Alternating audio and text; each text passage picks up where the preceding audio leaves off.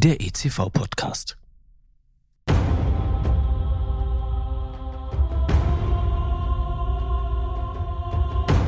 Es war einmal vor langer Zeit in einer weit, weit entfernten Galaxis, als tapfere Kämpfer aufbrachen, um mutig und entschlossen die dunkle Seite der Macht zu besiegen.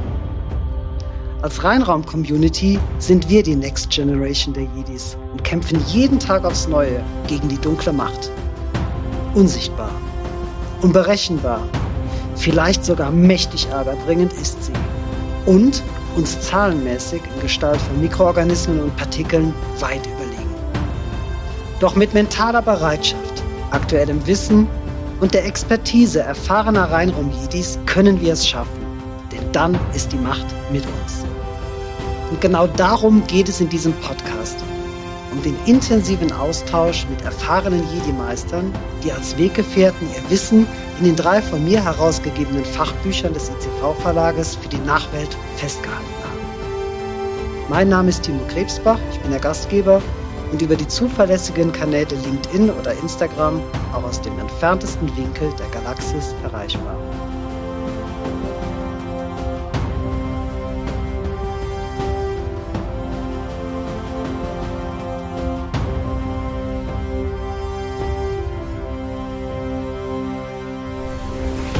Und damit herzlich willkommen zu einer weiteren Folge unseres ECV-Podcasts. Heute mit dem Titel Der Schutzanzug des Stormtrooper. Wir gehen im Themenkomplex Reinraumbekleidung intensiv auf den Grund und haben dazu einen sehr erfahrenen Jedi-Meister eingeladen. Jetzt bei uns im Basislager Diplom-Wirtschaftsingenieur Carsten Moschner, den ich gerne kurz vorstellen möchte. Carsten Moschner studierte in Karlsruhe Wirtschaftsingenieurwesen und schloss 1991 sein Studium erfolgreich als Diplom-Wirtschaftsingenieur ab. Bereits im folgenden Jahr stieg er in das elterliche Unternehmen Dastex ein und beschäftigt sich seit diesem Zeitpunkt intensiv mit den Themen Optimierung und Weiterentwicklung von Reinraumbekleidungssystemen sowie reinraumtauglichen Verbrauchsgütern und deren Qualifizierung. Bestehende Prüfmethoden hat er zum Teil verfeinert und neue dazu entwickelt. Dabei stand der Praxisbezug stets im Vordergrund. Aus diesen verschiedenen Aktivitäten entstanden zahlreiche Veröffentlichungen sowie das Mitwirken an verschiedenen Fachbüchern. 2011 übernahm Herr Moschner den Vorsitz im VDI Richtlinienausschuss 2083 Blatt 9.2 mit dem Ziel, erstmalig, zumindest auf nationaler Ebene, Anwendern eine Richtschnur zur Verfügung zu stellen, die dabei helfen sollte, Reinraumverbrauchsgüter genauer definieren zu können. Nach erfolgreichem Abschluss und der Veröffentlichung des Blattes 9.2 zum Jahreswechsel 2016-17 arbeitet er nun daran, zusammen mit weiteren Experten, auch auf internationaler Ebene in der ISO-Gruppe TC 209 WG11 in der Richtlinienfamilie ISO 14644 ein ähnliches Werk zu etablieren. Ich möchte an dieser Stelle ergänzen, dass Herr Moschner und ich langjährige Weggefährten sind und daher auch in diesem Podcast selbstverständlich beim Du bleiben. So sei es. Legen wir los. Lieber Carsten, im Praxisbuch Reinraum in der pharmazeutischen Industrie hast du dich als Autor detailliert mit dem Thema Reinraumbekleidung auseinandergesetzt. Bei unserem Kampf gegen die dunkle Macht hat die Reinraumbekleidung eine sehr interessante Aufgabe, denn es geht hier im Gegensatz zu allen anderen Anstrengungen, die wir unternehmen, ja nicht mal ansatzweise darum, die dunkle Macht zu vernichten, sondern diese sogar zu schützen. Ein Widerspruch? Naja, die Frage ist natürlich, was verstehen wir hier unter Schutz? Unumstritten, der Mensch ist in einem kontrollierten Bereich, im Reinraum die Kontaminationsquelle Nummer eins. Naja, und äh, dementsprechend muss man da darauf achten, dass dieser Störfaktor nicht zu viel Partikel oder überlebensfähige Verunreinigungen, Keime, Bakterien etc. abgibt. Und wir reden hier nicht von drei, vieren, sondern wir reden hier von zig Millionen überlebensfähigen Kontaminationen oder Partikeln. Naja, den Mitarbeiter mal eben durch einen Stereoprozess zu jagen, das ist, glaube ich, auch keine allzu gute Idee. Das macht er nicht mit. Also kommt der Kleidung dementsprechend die Aufgabe zu, diese Schutzfunktion wahrzunehmen, ihn also einzuhausen, dass er wenig abgibt. Und was sagen wir dann immer? Das ist der einzige und somit entscheidende Filter zwischen Mensch und Produkt. Und das ist die immer wiederkehrende Schutzfunktion, die wir versuchen, dem Anwender klarzumachen. Wir schützen den Prozess, das Produkt vor dem, was der Mensch abgibt. Okay. Wenn der Mensch die größte Kontaminationsquelle ist, wie wirksam bleibt denn dann die dunkle Macht aufgrund der Bekleidung an uns haften und entflieht eben nicht in die unendlichen Weiten des Reinraums? Na, wie soll ich das antworten? Also eine hundertprozentige Abdichtung im klassischen Sinn geht nicht. Das wäre dann, wenn wir in der Kinowelt bleiben, der Aus Anzug in Outbreak, fremd belüftet.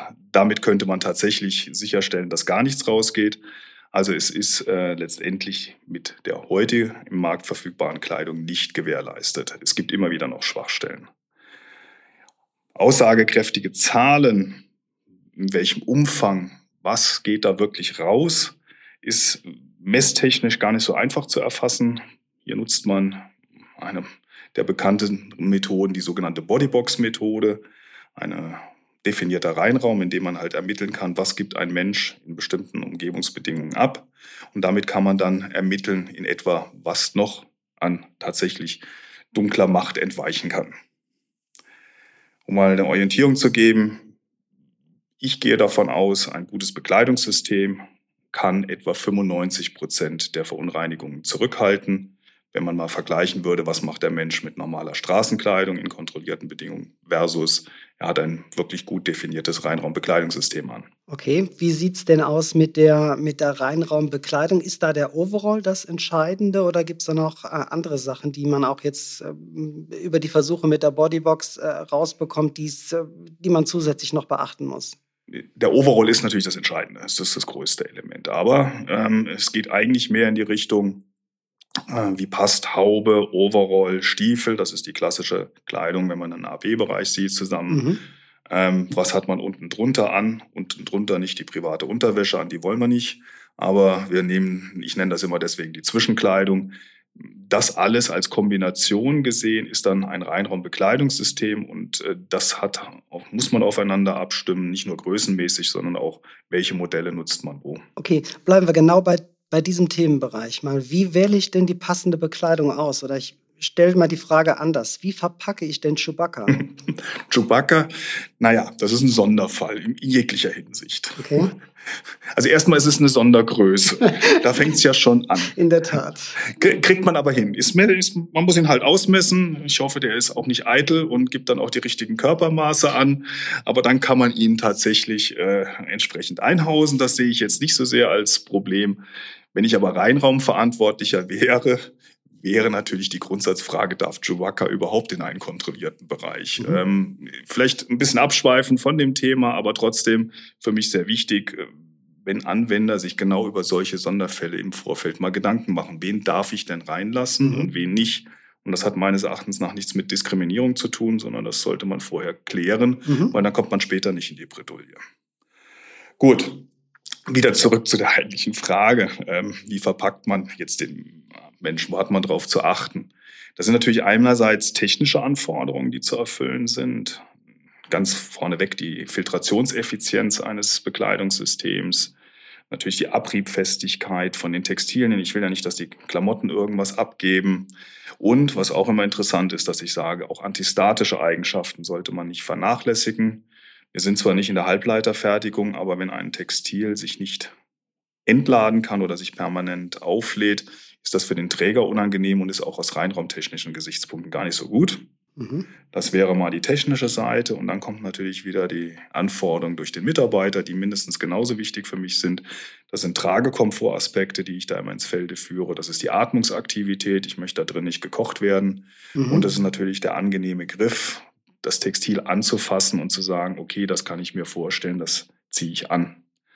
Schweifen wir nochmal ab. Ähm, gerne in Vorlesungen oder Präsentationen erkläre ich, dass wir ja alle einen klassischen Fehler machen, und zwar auch im privaten Leben. Wenn wir unsere beiden T-Shirts jetzt angucken, wir gehen an den Wühltisch, fassen das T-Shirt an und sagen, boah, das fühlt sich toll an, das will ich anziehen dann muss ich immer ketzerisch fragen, ob wir ab dem Moment das T-Shirt nur noch auf den Fingerspitzen tragen. Also natürlich tun wir es nicht. Also das mhm. hat überhaupt nichts damit zu tun, sondern ja.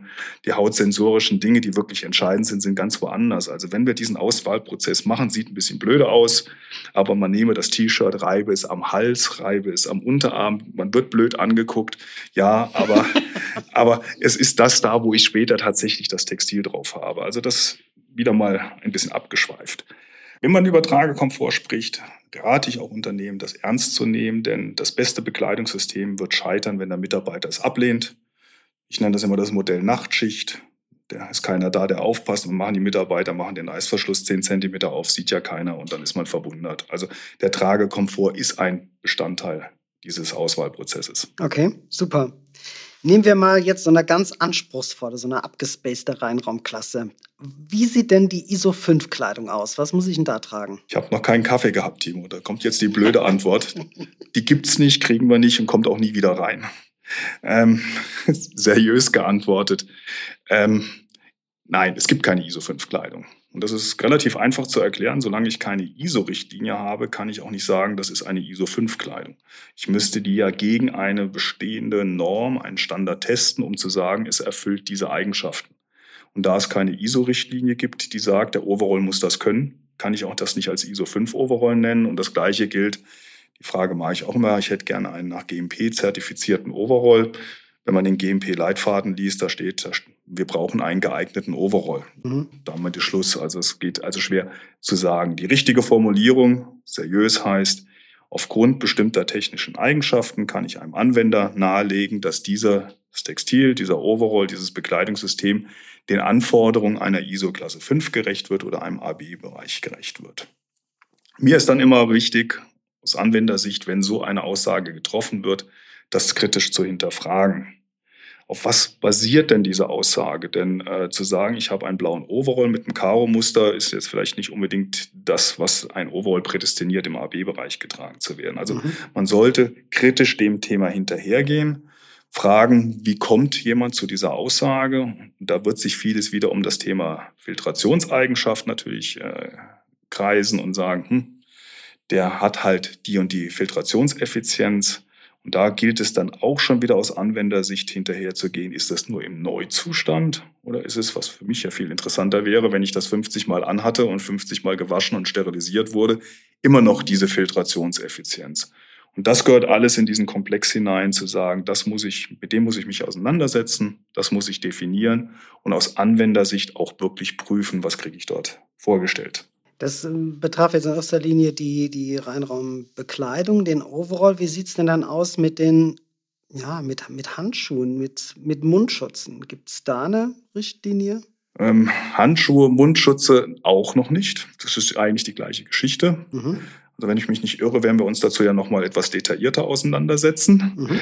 Ähm, nein, auch für die gibt es, gilt der gleiche Satz. Man kann bestenfalls sagen, gibt es in diese Richtung.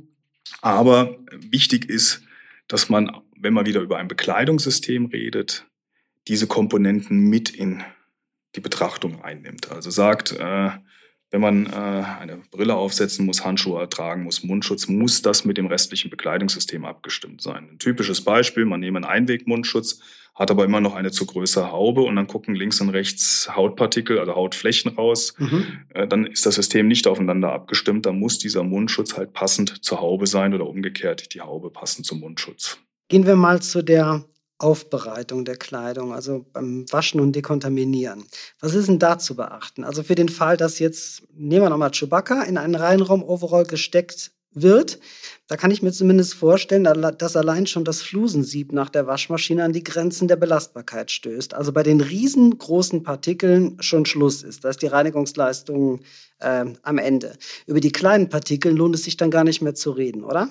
Ja, oder es kommt darauf an. Auch eine schöne Antwort im Reinraum. Okay.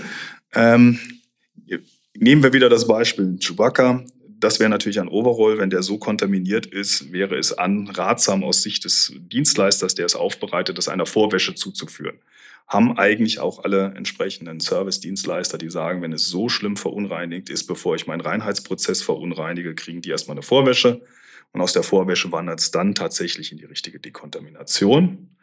Ähm, Worauf ich immer bei der Problematik äh, Reinraumwäscherei, Dekontamination von Reinraumkleidung versuche hinzuweisen, es ist ein großer Unterschied zwischen einer Reinraumwäscherei und der typischen hygienischen Wäscherei. Man glaubt zwar immer, das ist sehr ähnlich, die Krankenhauswäsche muss ja auch sauber sein, muss am Ende letztendlich auch steril mhm. sein, mhm. Ähm, dass das das Gleiche ist. Äh, bei weitem nicht, denn äh, man soll ja immer wieder im Kopf haben, dass erste Waschwasser in einer Waschmaschine in dem Industriebereich ist das letzte Spülbad der Vorwäsche gewesen. Also wenn tatsächlich vorneweg Krankenhauswäsche drin war, darf man sich nicht wundern, dass die ganzen Fusseln aus der Krankenhauswäsche auf der Reinraumbekleidung landen. Also da muss man schon das erste Mal drauf achten. Mhm.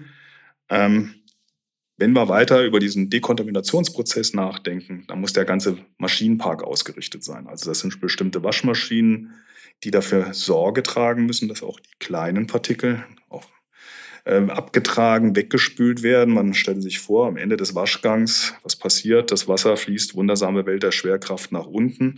Da liegt jetzt unsere Reinraumwäsche wie ein Fusselsieb, da würde alles wieder drüber laufen und wieder auf der Kleidung landen. Also da ist zum Beispiel eine Herausforderung an den Maschinenpark. Hm, verstehe. Trockner. Man könnte heute, oder das machen auch alle, in den Trockner, die nutzen alle so einen ähnlichen Trockner, wie wir ihn zu Hause kennen, so einen Tumbler. Mhm. Wenn ich da einen HEPA-Filter einbaue und die Luft permanent filter in diesem Prozess, kann ich auch nochmal dekontaminieren. Also das sind alles Dinge, die dazu eine Rolle spielen. Last but not least zu dem Thema. Wichtig ist, dass sich, wenn man als Anwender sich mit einem Dienstleister zusammentut, auch über Qualitäts äh, Dokumentation nachdenkt. Ja. Und da rede ich von der sogenannten Restkontaminationsmessung. Das heißt, pro Waschlot werden eine bestimmte Anzahl von Kleidungsstücke rausgenommen und der Wäscher kontrolliert, habe ich meinen Job richtig gemacht, habe ich die Kleidung also entsprechend dekontaminiert. Da gibt es ein paar Richtlinien tatsächlich sogar globaler Wert. Es gibt einen Helmgetrommeltest, es gibt eine ASTM F51 oder eine Abwandlung davon. Und damit kann man sehr gut diesen Dekontaminationsprozess kontrollieren.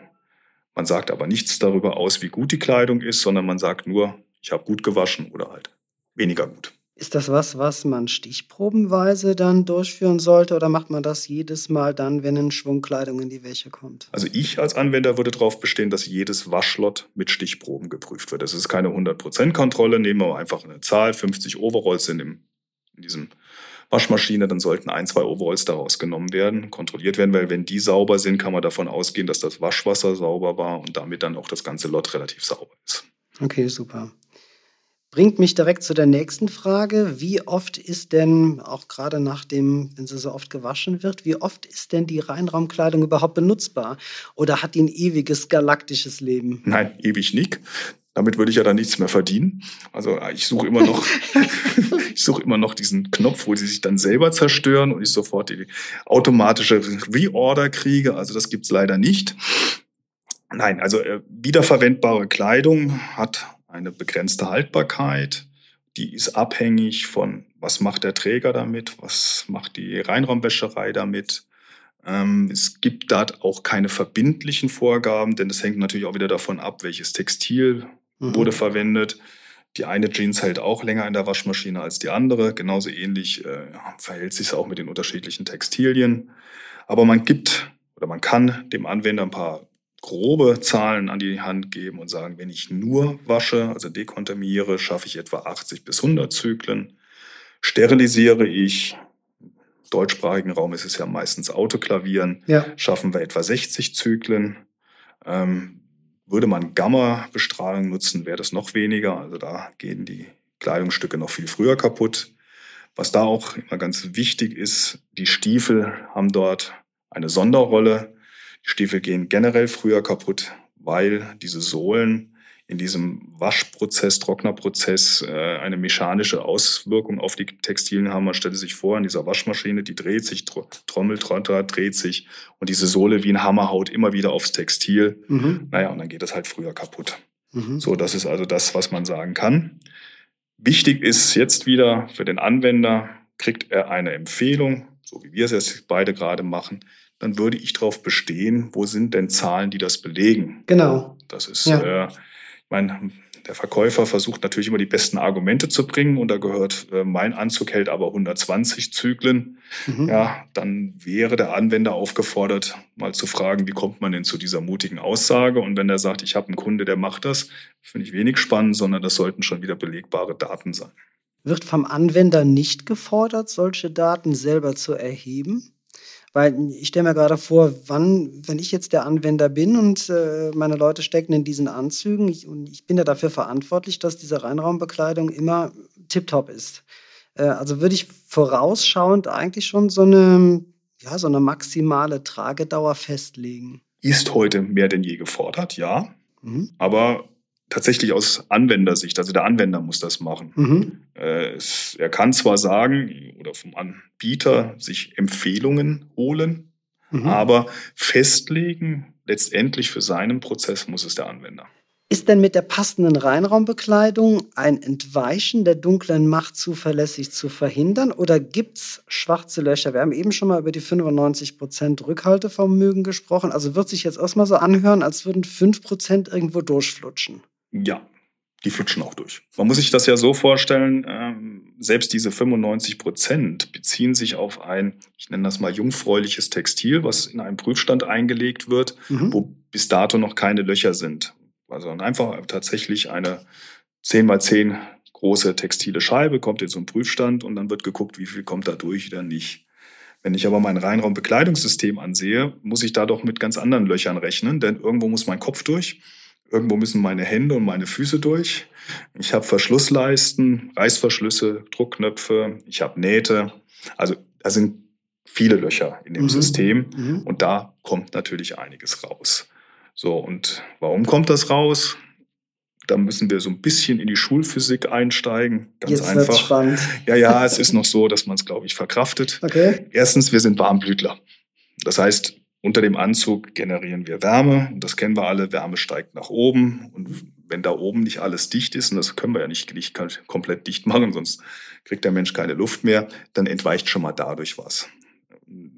Viel effizienter im Entweichen, dann was mal effizienter ist, der sogenannte Pumpeffekt. Jetzt müssen wir uns wieder vorstellen, dieses Textil ist relativ dicht, ich muss mich ja hier und da bewegen. Arbeiten ist meistens mit Bewegung verbunden.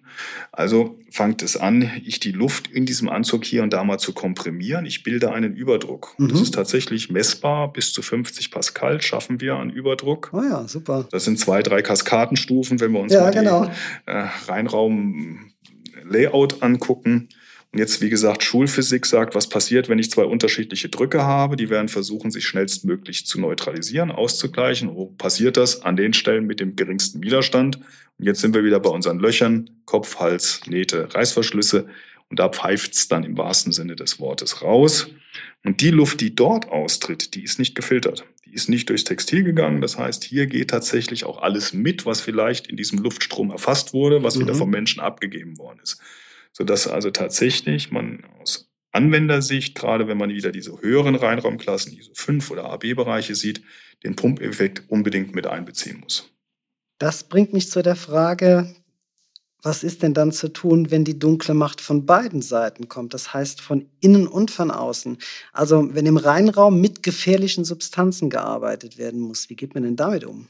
Ausnahmsweise eine sehr klare Antwort. Die PSA, also persönliche Schutzausrüstung, der Schutz der Mitarbeiter geht immer vor Reinraum. Das heißt, tatsächlich kommt man in diese Situation. Typisches Beispiel, Zytostatika-Herstellung. Wir verfüllen Zytostatika. Da möchte der Mitarbeiter nicht mit in Berührung kommen. So gilt erst der Schutz der Mitarbeiter und dann Schutz des Reinraums. Immer schwierig für Anwender. Die müssen immer zwischen Pest und Cholera entscheiden. Äh, habe ich meine Mitarbeiter geschützt? Oder habe ich einen sauberen Prozess? Hier und da kann man Kompromisse finden, aber es sind dann auch tatsächlich Kompromisse. Ähm, die gilt es zu qualifizieren. Mhm. Da kann wieder der Anbieter helfen in Form von Daten, aber tatsächlich den letzten Strich drunter muss der Anwender machen. Der muss für sich entscheiden, wo legt er seinen Schwerpunkt äh, und das dann auch entsprechend in seinen Dokumentationen dann festhalten. Okay, also da ist auf jeden Fall eine Menge Hirnschmalz reinzustecken. Lässt sich nicht so einfach beantworten. Okay. Eine letzte Frage. In letzter Zeit ist sehr, sehr viel vom neuen Annex 1 äh, des GMP-Leitfadens die Rede. Mit welchen Änderungen haben denn die Anwender in Bezug auf die Reinraumbekleidung dabei zu rechnen? Ja, da kommt ein bisschen was auf uns zu. Das eine, die Brillen, die Taucherbrillen, wie ich sie immer salopp nenne, sind jetzt verpflichtend. Bis dato waren sie ein Kann. Ganz spannend finde ich, dass wir auch mittlerweile von Reinraumsocken schon reden. Ähm, auch das steht tatsächlich im neuen Leitfaden, dass in bestimmten Bereichen reinraumtaugliche Socken getragen werden. Für mich etwas überraschend, weil von reinraumtauglicher Zwischenkleidung steht nichts, obwohl das viel effizienter wäre als eine Socke. Mhm. Aber gut, sei mal dahingestellt. ähm, das wirklich Interessante ist, dass man den ganzen Leitfaden sich anguckt, eine sogenannte Kontaminationskontrollstrategie gefordert wird. Dass mhm. also tatsächlich aus Anwendersicht basierend auf dem Risikomanagement analysiert wird, wo sind meine Schwachpunkte, habe ich die im Griff und wenn nicht, was muss ich tun, um sie besser zu machen und das Ganze zu kontrollieren. Und da kommt natürlich der Kleidung als einziger Filter, wir sind bei der Eingangsfrage, eine ganz entscheidende Rolle zu. So, damit wird zukünftig der Anwender für AB-Bereiche gefordert sein, eine sogenannte Qualifizierungsstudie vorzulegen. Und er muss tatsächlich über Daten, die er gegebenenfalls mit Hilfe von seinem Zulieferern generiert, beweisen, die Kleidung tut das, was sie tun soll. Sie muss diese bestimmte Schutzfunktion nachweisen. So, und das Spannende wird dann natürlich, dass die Frage, die Folgefrage sein wird, wie ist es denn über den gesamten Lebenszyklus des Overalls? Mhm. Wir gehen mal alle davon aus, wenn der brandneu ist, tut er seinen Job. Ja. Aber ist der dann auch wirklich noch nach 20, 30, 40 Zyklen tauglich? Und wenn ich dann in meiner Spezifikation stehen habe, wir haben festgelegt, nach 60 Zyklen wird der Overall ausgetauscht, was antworte ich einem Kontrolleur, wenn der sagt, warum steht da nicht 59 und warum steht da nicht 61? Mhm. Wie sind sie denn auf die 60 gekommen? Mhm. Und dann nützt es nichts zu sagen, ich habe den Podcast gehört und da hat einer gesagt 60 Zyklen, das ist eine gute Empfehlung, sondern ähm, das muss ich wirklich mit validen Daten unterlegen. Und das ist wieder alles andere als trivial. Das ist tatsächlich äh, messtechnisch etwas komplexer. Hier kommt dann wieder diese Bodybox zum, zum Einsatz, weil das ist die einzige Messmethode, die dafür tauglich ist. Aber nicht jede Bodybox funktioniert gleich. Also auch da möchte ich gerne vorwarnen. Also wenn man so eine Bodybox-Studie macht, sollte es mit jemandem sein, der versteht, wie diese Messmethode funktioniert. Mhm. Und noch besser wäre es, wenn schon jemand Erfahrung hätte mit solchen Qualifizierungsstudien, wie die auszusehen hat, was zu erwarten ist, auf was man zu achten hat, damit am Ende auch einigermaßen das rauskommt, was man erwartet und nicht eine böse Überraschung erlebt. Vielen Dank für die tollen Einblicke. Wir haben heute intensiv diskutiert über die Reinraumbekleidung. Damit sind wir auch schon am Ende unserer heutigen Jedi-Konferenz angekommen. Ich bedanke mich ganz herzlich bei dir dafür, dass wir dieses Interview hinaus in die Galaxie senden dürfen, um die Helle-Seite der Macht zu stärken. Zu Gast war heute Diplom-Wirtschaftsingenieur Carsten Moschner. Ausführlich behandelt und vor allem verständlich erklärt sind die Inhalte der einzelnen Podcast-Folgen in den drei von mir herausgegebenen Fachbüchern des ECV-Verlages. Die jeweiligen Titel und Links finden Sie in der Podcast-Beschreibung. Mein Name ist Timo Krebsbach, ich bin der Gastgeber und freue mich, wenn Sie auch bei der nächsten Folge wieder mit an Bord sind. Bis dahin bleiben Sie sauber und neugierig und möge die Macht mit euch sein.